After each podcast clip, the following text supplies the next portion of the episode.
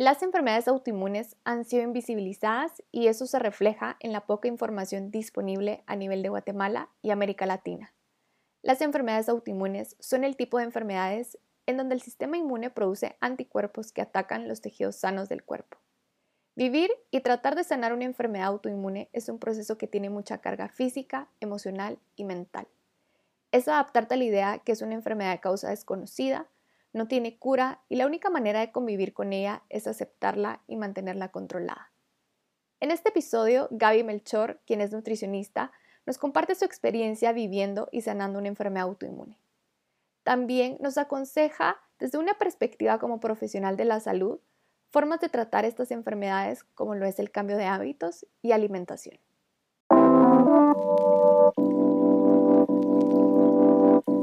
Para Sanar es un espacio de conversaciones honestas sobre la sanación. Hablaremos de todos los procesos emocionales, físicos y mentales que ocurren en nuestro interior cuando estamos sanando.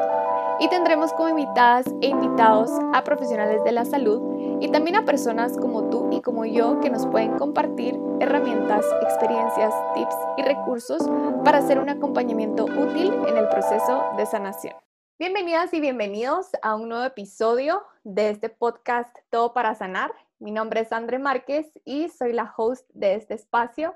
El día de hoy estoy muy feliz porque es la primera vez que voy a tener a alguien en, este podcast y estoy muy feliz por la persona que tengo el día de hoy acá.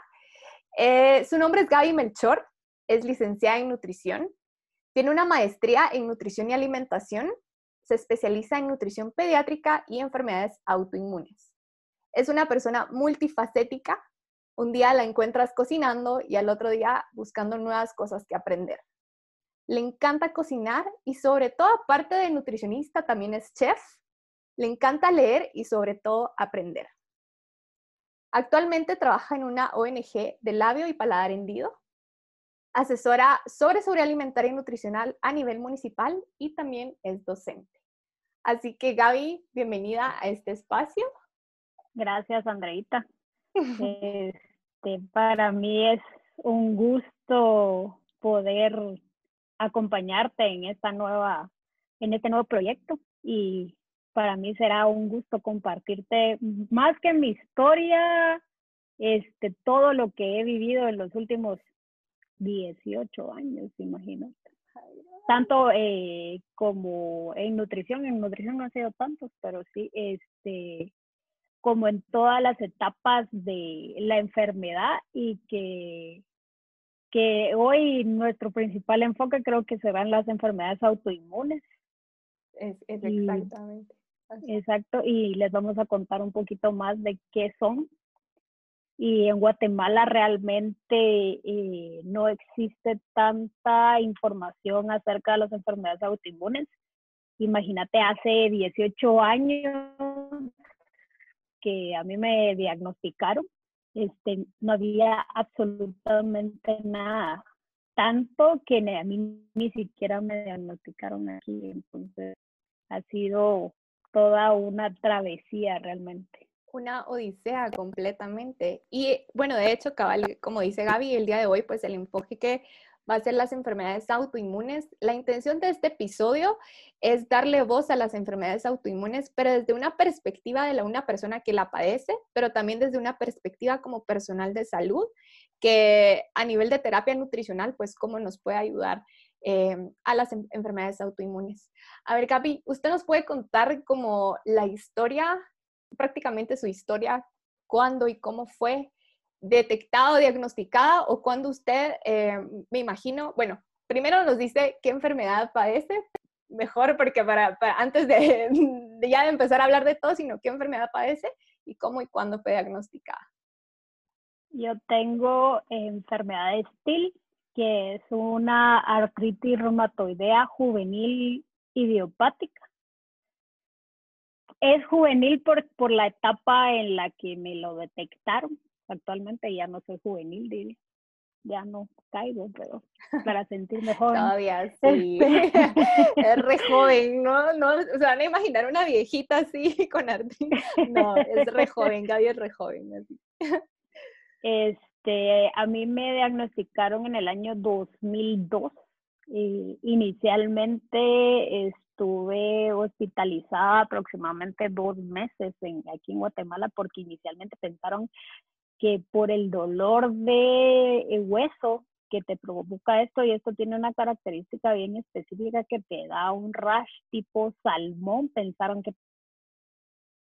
tenía dengue y también pensaron que tenía coxsackie y eh, incluso dos rotos periféricos salieron eh, positivos y al final resultaron que eran falsos positivos. Eso que me los hicieron en el laboratorio nacional, imagínate. Me fui a Bárcenas a, a, a que me hicieran el, el examen y eh, suponete me mejoraron. Eh, pero una de las principales razones por las cuales me hospitalizaron fue porque que uno de los medicamentos que me dan para la fiebre me bajó tanto las plaquetas, los lóbulos rojos y los lóbulos blancos, que pensaron que tenía leucemia. Pero no tenía leucemia. Más el frote, pues, o sea. Exacto, y el frote no era concluyente, entonces eh, lo, lo volvieron a hacer me dieron unos medicamentos que me subieron de un día para otro, me subieron los lóbulos blancos porque tuve mil blancos, imagínate. Yo estaba en aislamiento, me mejoraron. Tenía 5 gramos de hemoglobina eh, y me estaba más para allá que para acá, tenía 17 años, 16 años. Este, o sea que ya era casi que entrando a, la adultez en el sentido de la, adultez temprana, por a los 18, pues. O sea, yo pensé, siempre pensé que había sido como de niña. Cuando nos dicen artritis ah, juvenil, pensamos, ay, son niños, pero no, o sea, sí. Mira, hay niños diagnosticados con enfermedades TIL desde que están recién nacidos actualmente principalmente en los Estados Unidos y en el Reino Unido. Este, aquí en Guatemala, mm, ahorita ya es más frecuente. Realmente estadísticas a nivel Guatemala no existen, pero eh, en el 2002 no había nada. A mí me mejoraron, estuve dos meses en el hospital, pero no sabían qué era. Yo era caso interesante porque nadie sabía qué, qué tenía me volví a poner mal porque me dieron una dosis alta de esteroides, obviamente iba a mejorar porque es un antiinflamatorio potente. Este, me quitaron la dosis porque me dejaron eh, 100 miligramos, es una dosis altísima. Al quitármelo me activé, entonces me fui a Houston y en el metodista me hicieron un examen de ADN y ahí sí que aquí no hay para otro lado, mamita. Sí, cabal, ahí no doctor, aquí tenés Exacto, eso tenés. Y, estuve, me mejoraron, me dieron el medicamento, eh, me dieron un medicamento que también es el famoso plaquenol que quieren usar ahorita con el COVID y todo eso que, que estuvo muy sonado me dieron el plaquenol y me mandaron para mi casa. Y me dijo el doctor, tómeselo cuando llegue a su casa y no se lo tome aquí y cuando llegue a su casa. A, la primera dosis, bien, ¿verdad? Segunda dosis, me ha dado una alergia, Andrea, imagínate, y mi médico tratante en Houston, que tuve un derrame pleural un rash en todo el cuerpo generalizado, para otro 20 libras de edema por la alergia que tengo. O sea, soy, soy, yo, a mí me, a mí me, yo oigo el nombre hidroxicloroquina o plaquenol y se me paran los pelos. Soy súper alérgica. ¿Quién va a saber el, en su cabeza que soy alérgica a eso? Yo soy alérgica a las cosas más extrañas que existen. Ajá, ajá. o sea que en Guatemala, o sea, se lo diagnosticaron en Houston, regresó a Guatemala y ahí fue donde empezó toda esta travesía de, de la enfermedad, por así decirlo. y el doctor le explicó qué era lo que iba a pasar. Le, explicó qué es este, eso. No mucho. Enfermedades autoinmunes en sí existen actual, en la actualidad han identificado aproximadamente 90 tipos de enfermedades autoinmunes distintas. Imagínate, que todas son parientes, tienen factores eh, denominadores en común, pero realmente lo que hace es que tu propia célula, tus macrófagos atacan el tejido eh, saludable del cuerpo. En el caso de la artritis reumatoide, y no es, la, la artritis reumatoide no es como, como piensa la mayoría de gente de que mira a los viejitos con, con los dedos eh, degenerativos, o sea, esa es artritis degenerativa por la edad, es otra cosa totalmente distinta. Este, en la artritis reumatoide, el blanco del macrófago son las articulaciones, pero sí, al ser una Solo hacer una pausa. A ver, pongámoslo en, en un, el macrófago, es, son todos los que nos, o sea, nos defenderían contra, nos defenderían contra las enfermedades y los virus y todo esto, pero en lugar atacan contra el tejido del organismo, que en este caso son... Te atacan el tejido sano del cuerpo, en este caso te atacan eh, las articulaciones y crean eh, eh, un tejido llamado PAN, que es como que fuera una gelatina. y, de, y según lo han investigado, es, es el, el, puro glóbulo blanco que te está destruyendo la articulación y es una gelatina que se pone en la parte de encima de la articulación. Esto es lo que destruye realmente la articulación. Esto es lo que se debe de controlar. Pero también a las enfermedades autoinmunes, entre estas suponete el lupus. Eh, el lupus es, ataca a nivel los órganos blancos. Entonces es un poco más, más agresivo. Estas enfermedades se comportan distinto por persona. No puedes generalizar. Así como va a haber alguien que tiene artritis reumatoide y tenga muy pocos síntomas, hay casos extremos. Suponete yo cuando cuando me diagnosticaron tenía 16 años y estaba en una fase eh, hormonal en el pico. Entonces, eso lo hacía más agresivo. Y siempre ha sido muy, muy, muy agresiva mi, mi artritis. Ahí sí que yo he probado mil y uno de los, de los tratamientos que hay. Incluso incluso los, ahí sí que los famosos biológicos que se usan para las enfermedades autoinmunes están en Guatemala porque a mí me los empezaron a poner.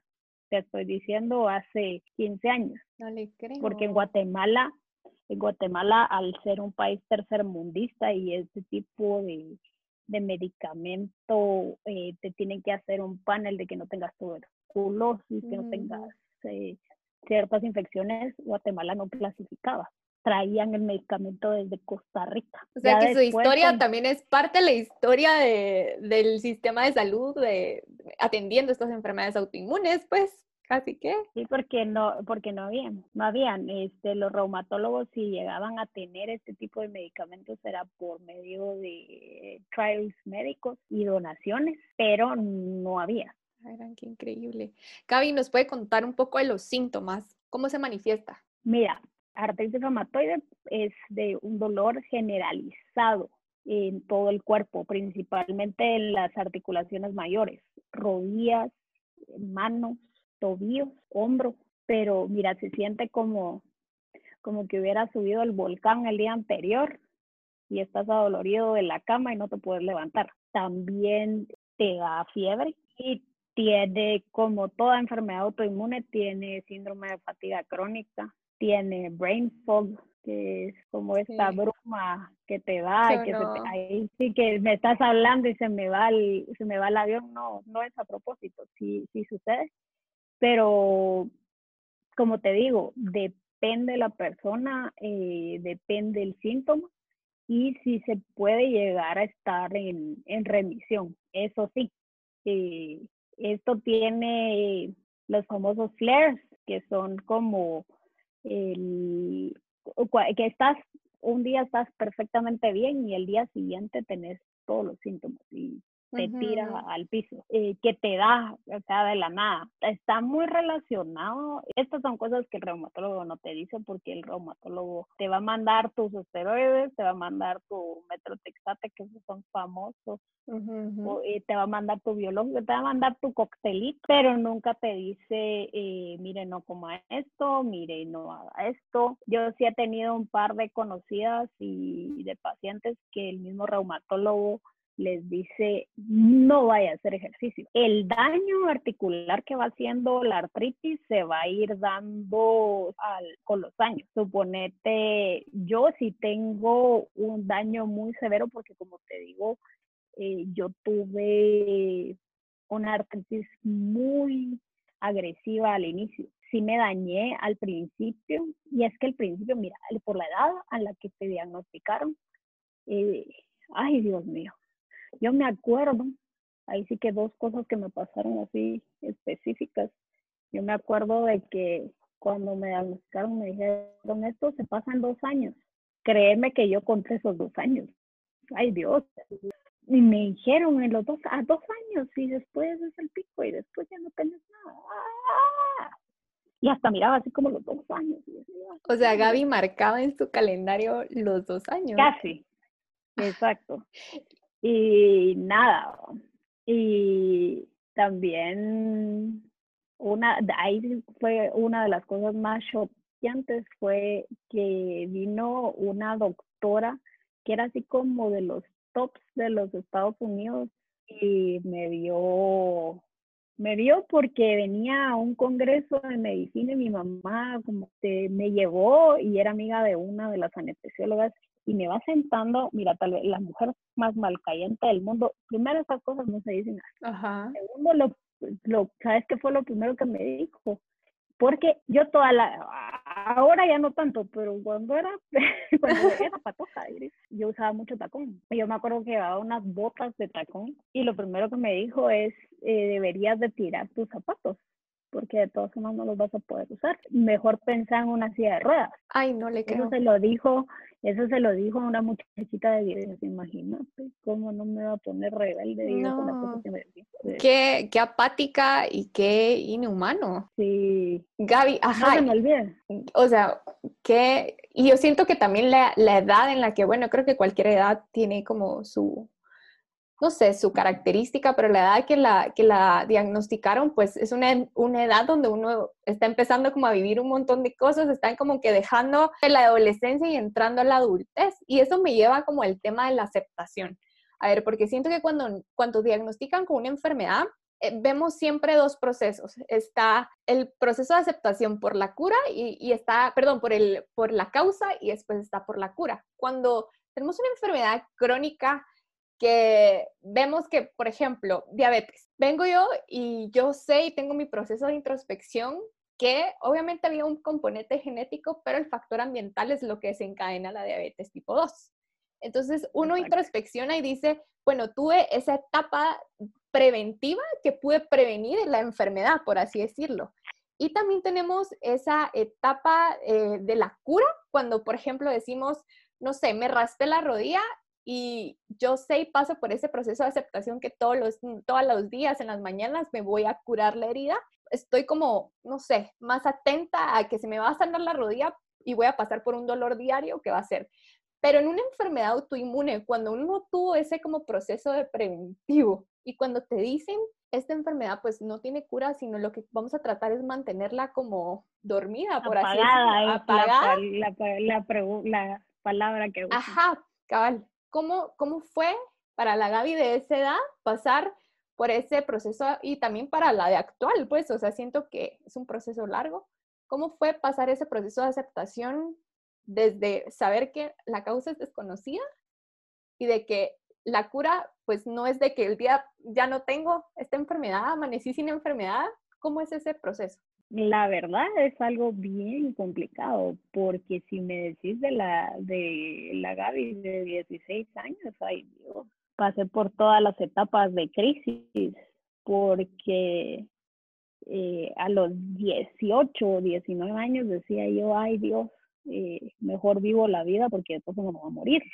Porque las crisis sí eran muy severas y en lugar de mejorar cada vez, cabal, en, fue la etapa en la que empezaron a verse los daños. Suponete una cosa así bien vana que, que, en ese entonces a mí me importaba mucho, era yo, como te digo, yo era bien coqueta, yo usaba mucho tacón y yo dije, yo me voy a dejar de poner los tacones hasta que no me los pueda poner. Y efectivamente llegué al momento donde mis rodillas tronaron. Ah, fue una crisis terrible, porque yo decía, ya no me voy a poner, no me miro femenina, no me miro no sé qué, no me miro no sé cuánto. Al final eh, me volví un mago escondiendo lo que tenía, porque en ese entonces me daba más vergüenza decir, porque como nadie sabía qué era, lo primero que te dicen es se pega. Etapa de mi juventud realmente yo me volví un mago escondiendo lo que tenía y realmente a mí eh, serían muy pocas las personas que sabían realmente que yo estaba enferma, porque si tiene un componente de que por muy mal que estés, realmente no se te nota, al menos que estés muy, muy mal, eh, no se te nota, aunque te estés muriendo del dolor por dentro. A mí me daba hasta vergüenza decir que estaba enferma, porque en mi cabeza una de las cosas que realmente me ha, me ha hecho salir adelante es eh, cierto que estoy enferma, pero para mí yo no estoy enferma. Yo hago todo lo que el resto de las personas hacen. Es más, hago más.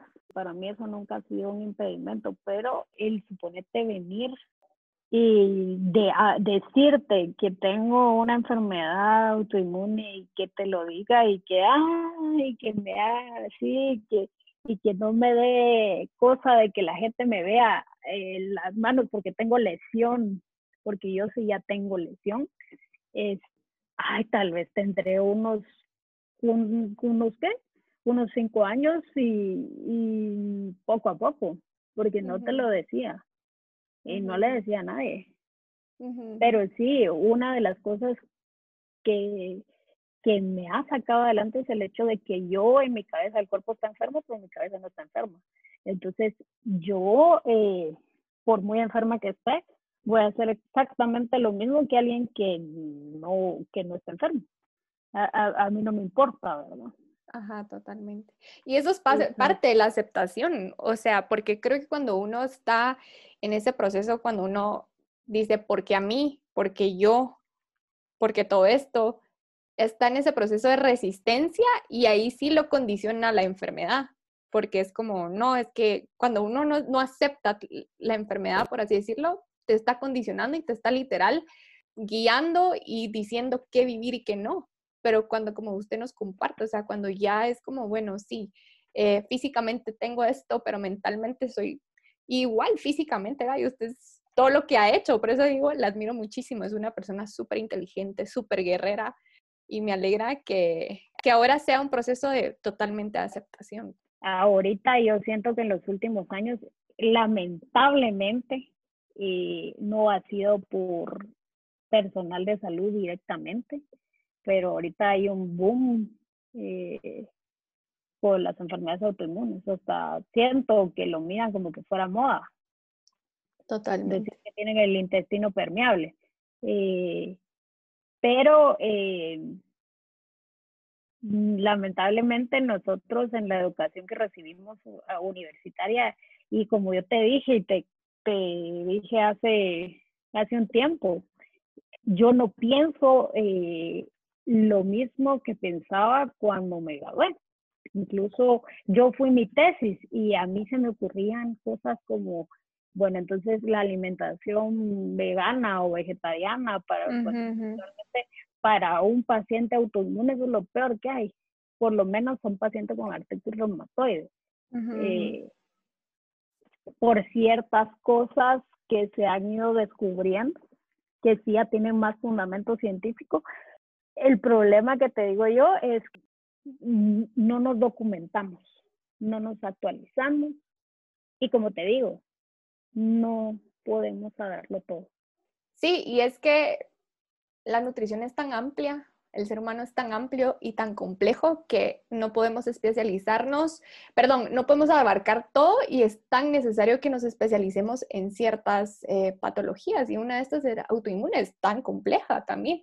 Yo estaba leyendo, Gaby, que em, una de los, pues no hay ningún tratamiento para, para, para que se quite la enfermedad, por así decirlo, pero sí hay como mecanismos que pueden ayudar a, como hablábamos, a mantener la enfermedad pues un poco apagada, por así decirlo. Y estaba viendo como en la organización de artritis, está, hace un rato estábamos hablando que solo Estados Unidos e Inglaterra pues tienen em, información sobre, sobre esto. Y estaba viendo que lo que se recomienda, pues aparte de, de, los medicamentos que médicos a nivel médico, que eso no me voy a centrar mucho porque no, no soy médica, ¿verdad? Pero sí estaba viendo que lo que recomendaban también era la alimentación saludable, que eso nos va a contar un poquito ahorita. La terapia de mente y cuerpo, por ejemplo, la meditación, la respiración, prácticas de visualización, el control de estrés y las emociones, cremas tópicas, tratamientos de calor y frío para la inflamación, masajes y acupuntura y suplementos de vitaminas. Gaby, cuéntenos un poco la alimentación saludable y también de las otras terapias que le ha funcionado a usted.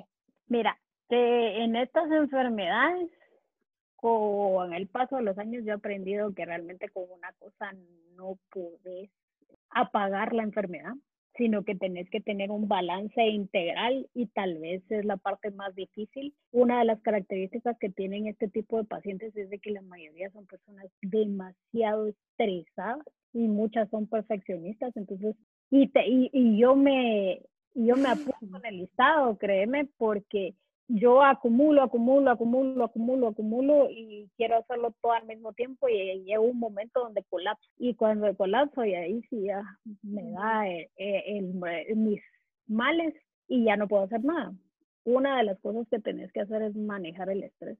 Yo el estrés o la única manera que lo he logrado aplacar realmente es con puro adaptógeno principalmente ahorita en la pandemia, a mí esto del encierro, porque nosotros sí somos pacientes, por lo menos por el tipo de medicamentos que se utilizan, somos pacientes de altos riesgos. Tengo un cóctel de adaptógenos para la ansiedad y para lograr dormir, porque eh, una de las cosas que te da es insomnio. Y si no dormís, amaneces mal el día siguiente y se va volviendo un círculo vicioso. El yoga, la meditación eh, yo hice yoga al principio cuando me enfermé, cuando no tenía ninguna cirugía ni que tenía movimiento. Yo cuando era chiquita era balletista y gimnasta, entonces para mí el no moverme era aquello y en ese momento tenía más, eh, más movimiento. Actualmente sí estoy haciendo meditación y yoga, pero es súper tranquilo. O sea, yo de mi cabeza saqué la idea de que voy a hacer ejercicio porque quiero estar marcado o mm. porque quiero estar delgadito, sino que es para que esté bien el cuerpo. O sea, tenés que sacar afuera todos esos complejos. Sí, los esteroides engordan y sí, a muchas personas los hinchan. Y es difícil mantener el control del peso, la, eh, piel se pone delgada, eh, la firmeza de la piel no es igual. Y si, si sos como yo, que yo he tenido múltiples cirugías a nivel óseo, yo ya no puedo hacer ciertas cosas. Una cosa que sí me arrepiento es que a los, al nivel inicial de la enfermedad, una de las cosas que se debe de hacer es eh, mantener la integridad del músculo. Pero yo en mi cabeza chiflada me, ay, sí, basta, bueno, y adelgacé mucho. Ajá, Y perdí toda mi masa ósea, mi masa muscular. Y es que el músculo lo que hace es protege el hueso.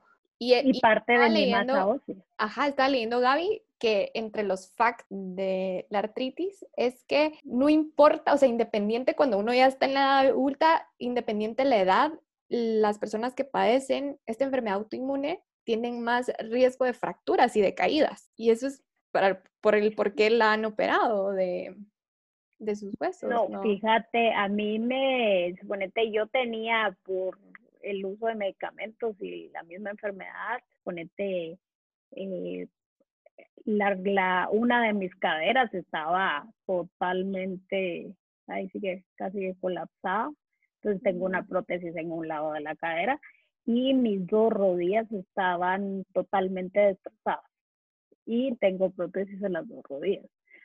Como yo ya, ahí sí que yo ya soy biónica, eh, las articulaciones que me han estado molestando, pero por la edad a la que a mí me dio artritis, el cuerpo no se había terminado de, de, de fusionar.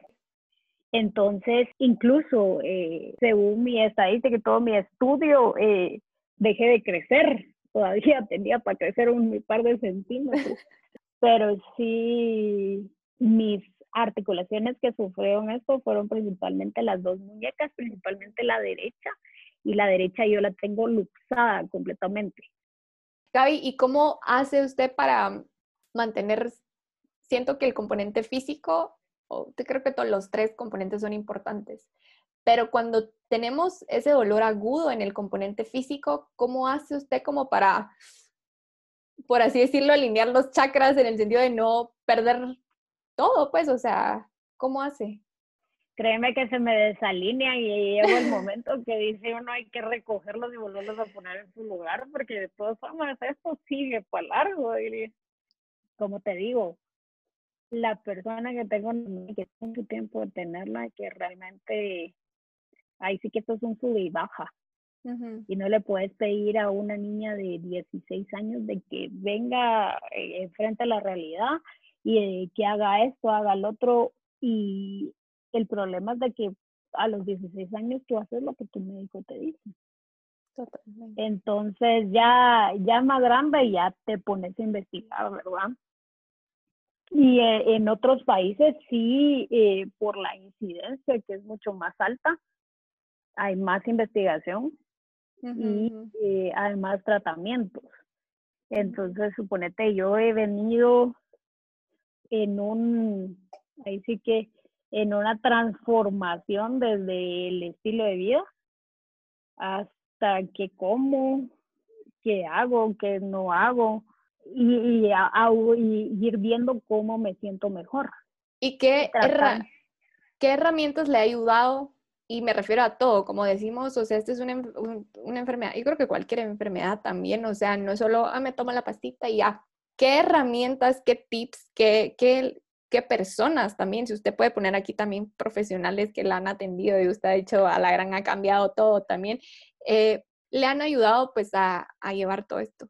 realmente quienes están contigo para todo este proceso y quién realmente te apoya. Eso es bien importante porque si no tienes nadie que te levante en cierto momento, sí te vas a quedar tirada.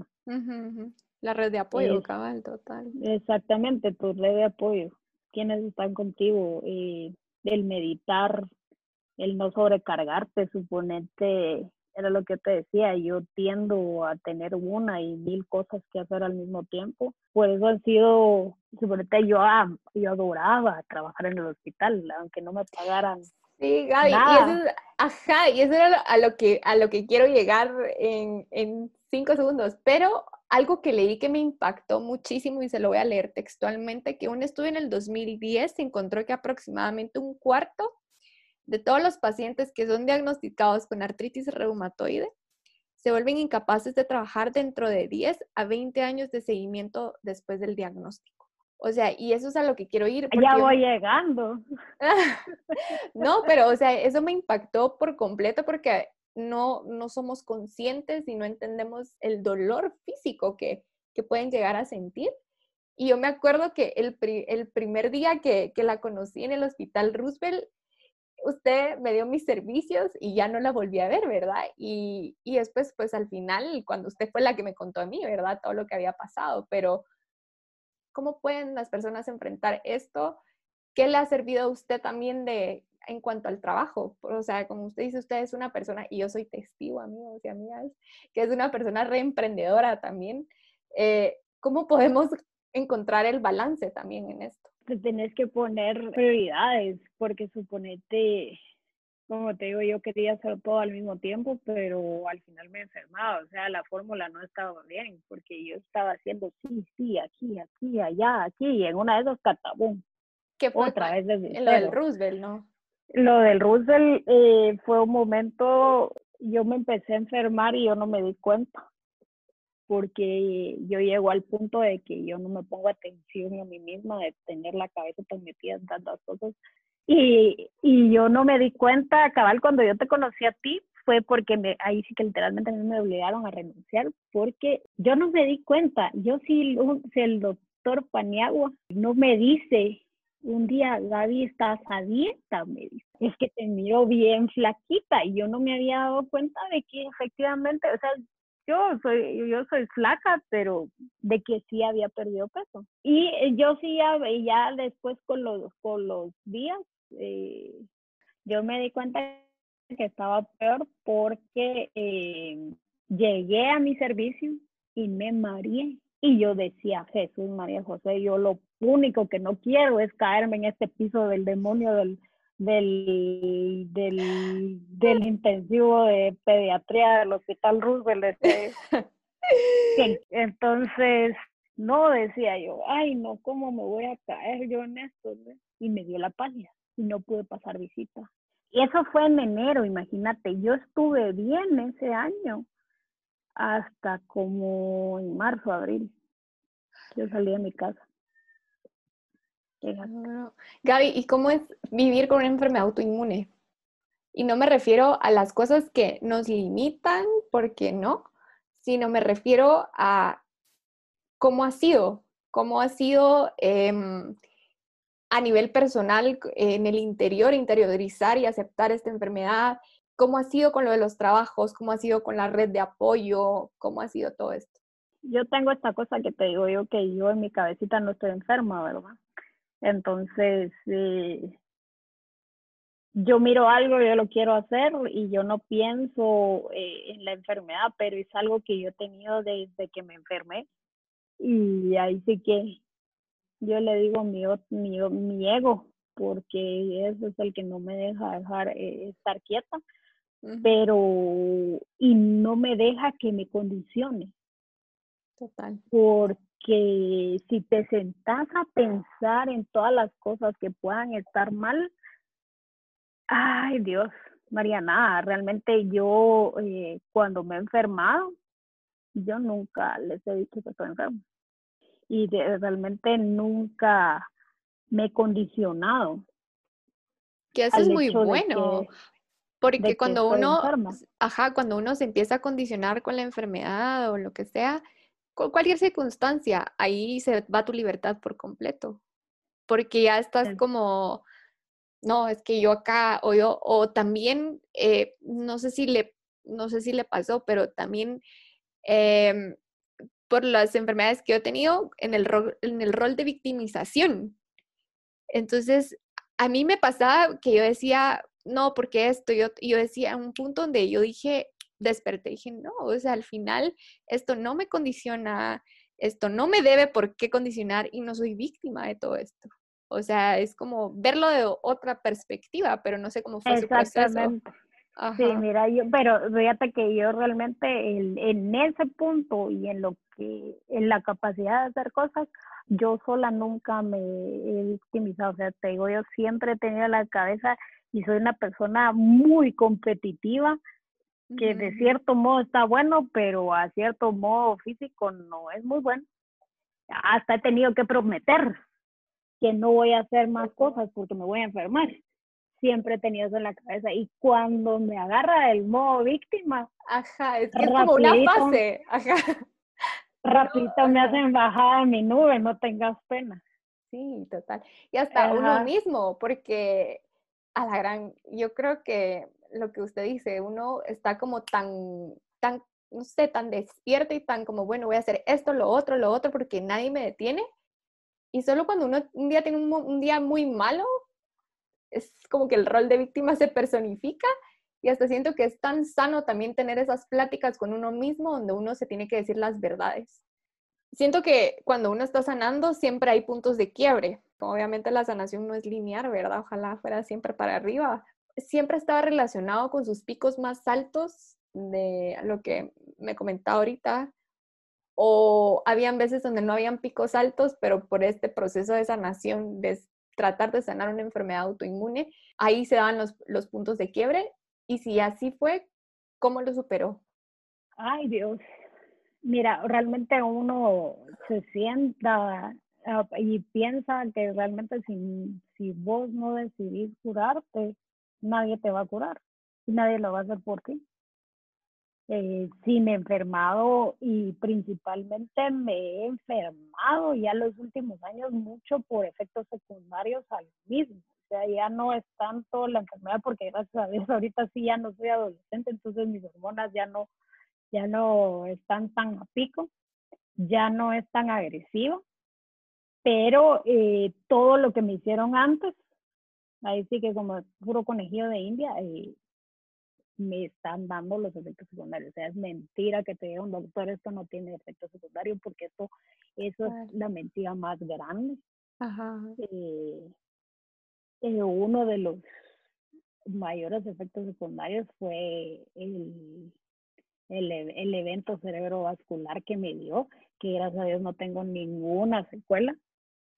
Y eso fue por exceso de estrés y poderme ponerme el montón de cosas y lo que usted decía al principio, que uno no aprende a reconocer como esas señales, no sé, siento que cuando ya se vuelve estrés crónico, uno no aprende como a reconocer los, em, ajá, esas pequeñas señales que nos da el cuerpo hasta llegar hasta tal punto, pues. Ajá, y ahí tuve mis, mis par de mal sabores de boca, este, el exceso de estrés. Llegué a un punto que ya no vi y que no le puse atención esto sí nos enseña de, que el cuerpo todo lo somatiza, pues todo el estrés a tal punto de, literal taparte una arteria y que te dé un evento cerebrovascular. Gaby, para terminar, como las personas con enfermedades autoinmunes diagnosticadas, por supuesto, la nutrición les puede ayudar y intervenciones así cortas. Primero que nada, la calma definitivamente tienen que calmarse. Este, esto es un tratamiento integral. Tienen que bajar el estrés. Eh, tal vez no son de meditar y de hacer yoga, pero son buenas prácticas para, para las personas. Tratar de llevar una vida saludable, el no excederse, porque incluso en las enfermedades autoinmunes existe algo que se llama intolerancia al ejercicio. Eh, eh, como te digo, son estas enfermedades vienen por todos lados. Sea, te digo, hay gente que es intolerante al ejercicio, te puede dar etapas de intolerancia al ejercicio, eh, el estrés te va a dar fatiga crónica, o sea, son un montón de cosas que se pueden ir aplacando teniendo como un sistema para cada persona. Y cada persona va a funcionar distinto, pero básicamente es tener una vida integralmente sana. Y sí, aunque les duela, este, hay ciertos parámetros nutricionales que se deberían de seguir, principalmente eh, en la alimentación, como el no consumo de gluten. Eh, y ahí sí que me refiero a todo el gluten, a todas las tipopolaminas. no solo me eh, quito el pan, ¿verdad? O sea... No solo me quito el pan y, y la pasta. Que mi, que mi alimentación es gluten free, no, eso está mal hecho y yo sinceramente del fondo de mi corazón te podré decir que yo conoceré a un par de nutricionistas, unas cuantas nutricionistas que saben manejar el tema y no están en Guatemala.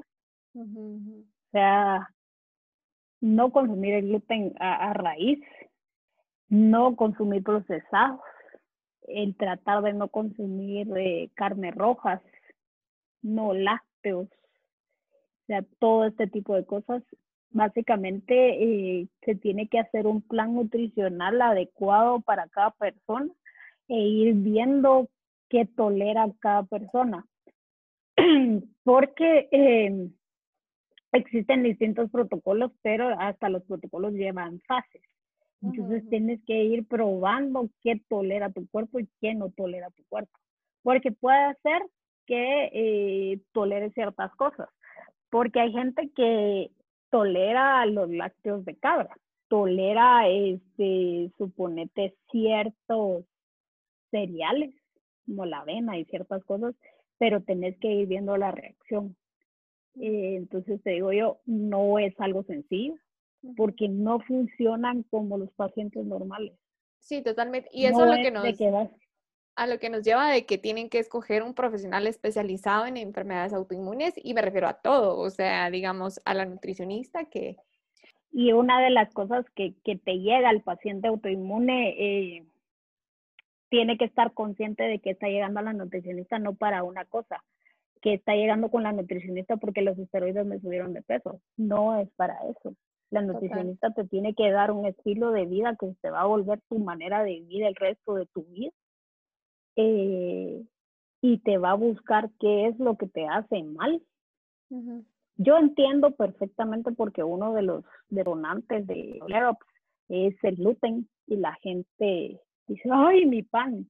Pero yo les digo cuando, cuando les digo yo entiendo de que quitarse el gluten, yo no como gluten yo no como cereales, realmente es nunca, si no han estado lo suficiente mal como para que tu bienestar valga un pan, porque nunca te ha dado una crisis fuerte, les digo yo, ahí ya les tocas un poquito. El problema es cuando el paciente está, el paciente realmente eh, no le tiene lamentablemente chafe a la nutrición a todo el mundo le creen menos al nutricionista.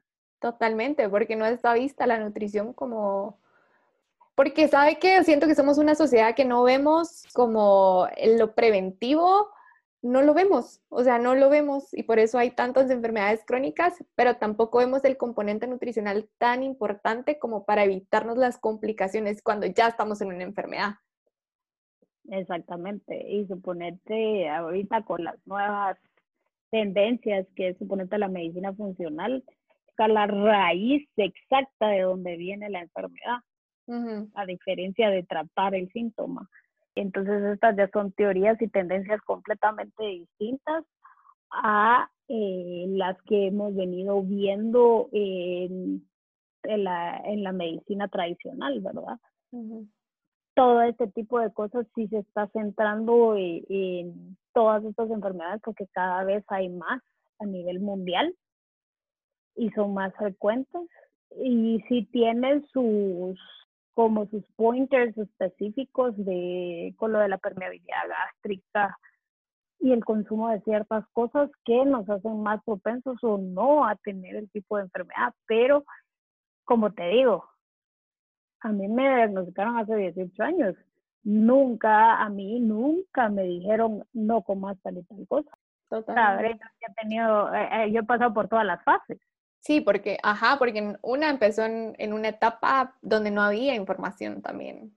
Y en Guatemala, no, yo la única nutricionista, o sea, que se encarga y se especializa y todo esto, es usted, pues, de que conozco de, de, enfermedades autoinmunes, pero de ahí no conozco a, a ninguna nutricionista.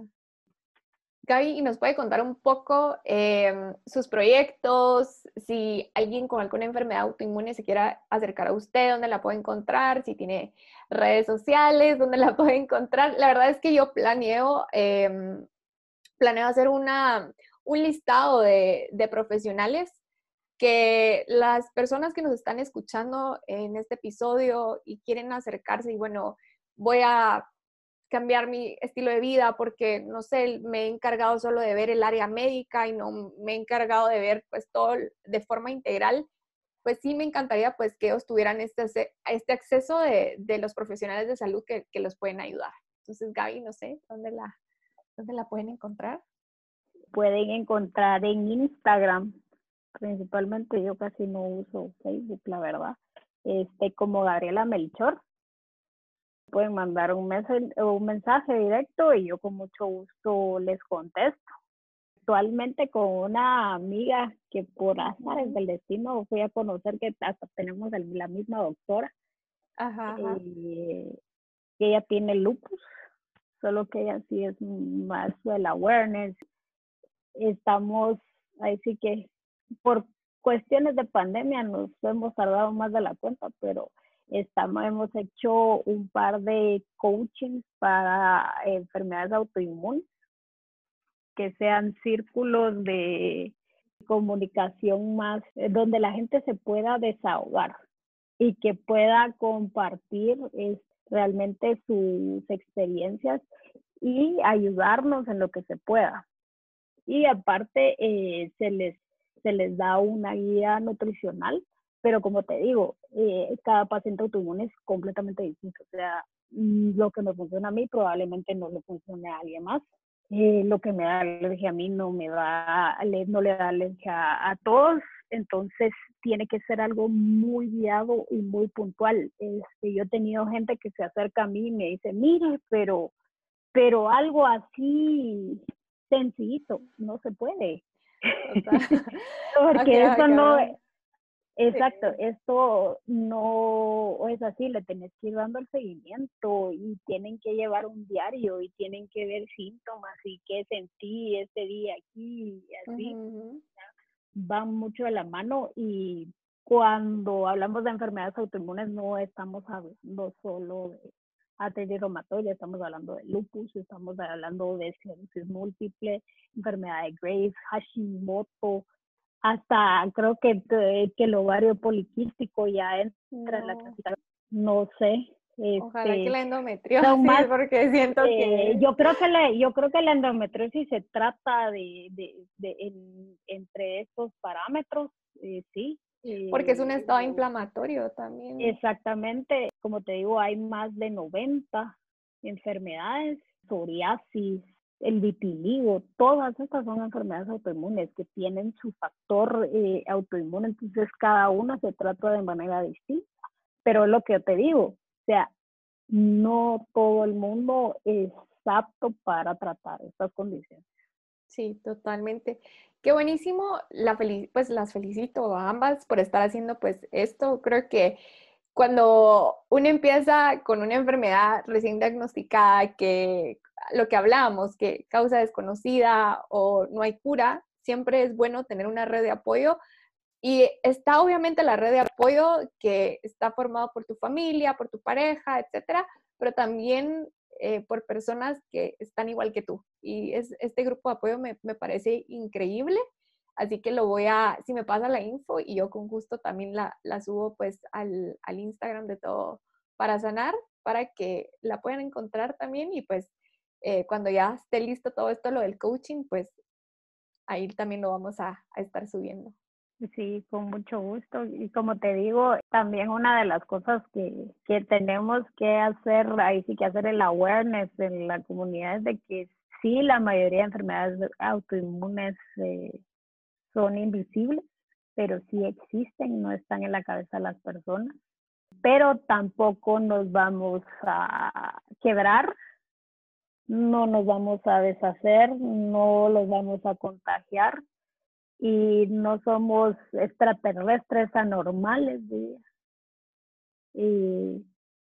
Porque, porque muchas personas cuando les dices que tienes una enfermedad autoinmune, primero no saben qué es una enfermedad autoinmune. y te miran feo.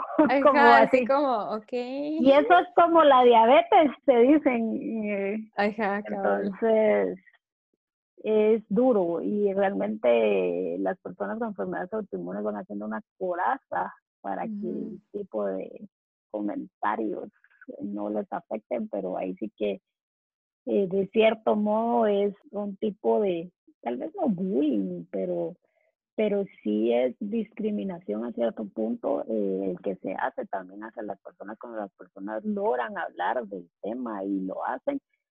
Ahí sí que, venimos en todos los colores, sabores, eh, medidas y no pasa nada. Si la persona está enferma no pasa nada y eso no significa de que la persona no pueda hacer las cosas. Totalmente. algo muy importante. Y mil gracias, Gaby, por, por abrirnos eh, su corazón. No, pero abrirnos eh, las experiencias que ha tenido como persona que ha vivido y vive en carne propia también quitarnos un poco la idealizaciones que tenemos sobre las enfermedades autoinmunes, porque yo me puse a, buscar y a investigar sobre, sobre las enfermedades autoinmunes y en especialmente la, que usted tenía. Y en Guatemala no hay información, no hay nada, absolutamente nada de información. Y esto también, eh, o sea, este espacio nos permite también hablar y, y darle voz. Y como dice usted, son enfermedades invisibles porque usted dijo, o sea, en algún punto hace ver que no, no tengo nada, pues, pero siento que esto no, nos, nos libera un poco ese, ese, tapujo que, que, tenemos en los ojos de que no conocemos las enfermedades autoinmunes, que no sabemos cómo tratarlas, que no sabemos qué hacer, ¿verdad? Y, y no imagino una persona pues que, que le dicen, bueno, tenés una enfermedad autoinmune y solo le dan los medicamentos y no les dicen todo lo que tiene que tratar de forma integral. Y siento que tenerla aquí pues nos da ese, ese lujo de, que alguien de primera, o sea, de primera mano nos diga, eh, nos comparta un poco desde su experiencia, pero también pues a nivel de profesional de salud, que eso también le da un plus. Así que muchísimas gracias Gaby por, por estar acá. Mil, mil gracias. Y también pues yo les voy a estar, bueno, le voy a pedir a Gaby de que me pase pues dónde pueden ustedes conseguir información sobre las enfermedades autoinmunes y también herramientas que a ella le han servido, pues todo, le voy a pedir todo que me pase ese paquetito para poderlo subir y que a ustedes también les sirva. Así que muchas gracias. Gracias, gracias Gaby. Puedes seguir este podcast en Instagram como Todo para Sanar. Allí puedes escribirme sobre qué temas de sanación te gustaría que hablara y si eres personal de salud y quieres co-crear, me puedes escribir allí también. Este podcast lo encuentras en las plataformas de Spotify, Apple Podcast, Google Podcast, Anchor, Radio Public, Breaker y Pocket Cast. Nos vemos en el siguiente episodio.